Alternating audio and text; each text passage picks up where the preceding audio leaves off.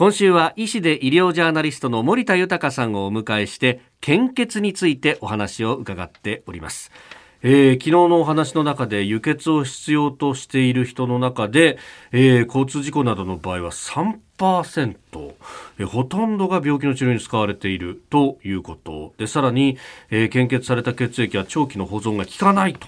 えー、いうことでありましたが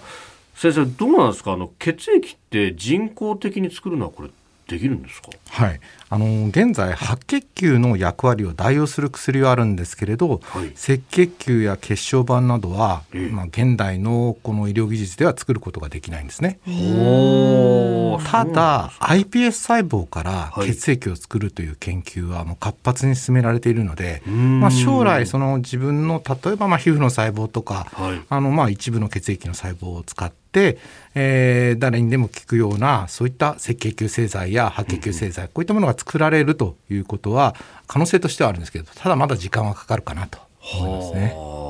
なるほど、まあ、そうすると人工的に作れないってことであればこの今の献血のシステムっていうのを回していかなきゃいけない。です、ね,、から現状として輸血のために必要な血液は献血によって賄われなければいけない。ですから、はい、まあ、献血で集めて医療機関で使用する、この繰り返しのシステムですから、まあ、安定的にこのシステムを動かさなければいけないために、まあ、献血をする方というのが必要となってくるわけですよね。まあ、献血という名にも表れてますが、まあ、ボランティアという今形になってますけどかつてはそのお金を対価でもらって血を提供するっていうのはあったんですよね、はい、売血ですか？あのかつて日本でも売血というものが行われていたということですよね。えー、50年ほど前は、売血の占める割合が9割以上だったというふうに聞いています。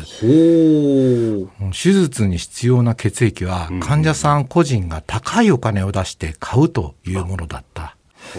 で結局、まあ、安全面の確保なども難しくなったためがありまして、まあ、最終的にはあの禁止になったということなんです。うんでまあ、ここまでお話を伺ってきて、まあ、献血したい、あるいは献血に興味を持ったという方は、どうしたらいいですか？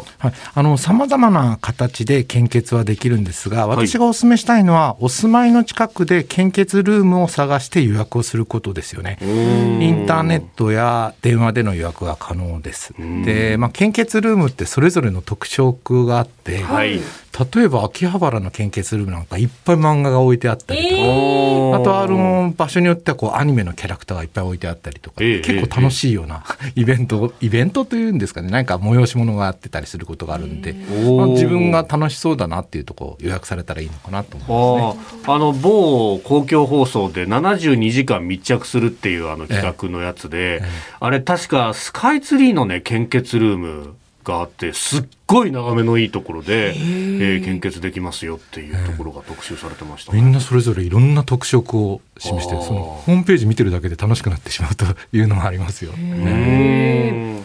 あの新型コロナウイルスのワクチンを接種した後献血ってできますか？はい。あのファイザーモデルナのメッセンジャー RNA ワクチンであれば接種された後48時間を経過していれば献血できるというふうになっています。これ1回目も2回目も同じことなんですね。なるほ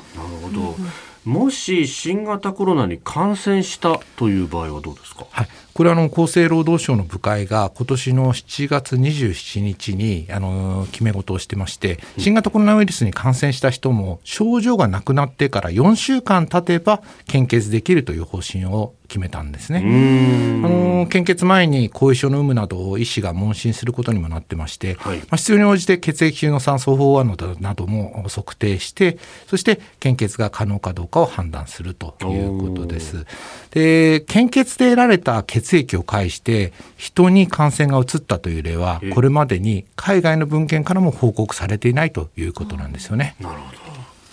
医師で医療ジャーナリスト森田豊さんにお話を伺っております。先生明日もよろしくお願いします。よろしくお願いいたします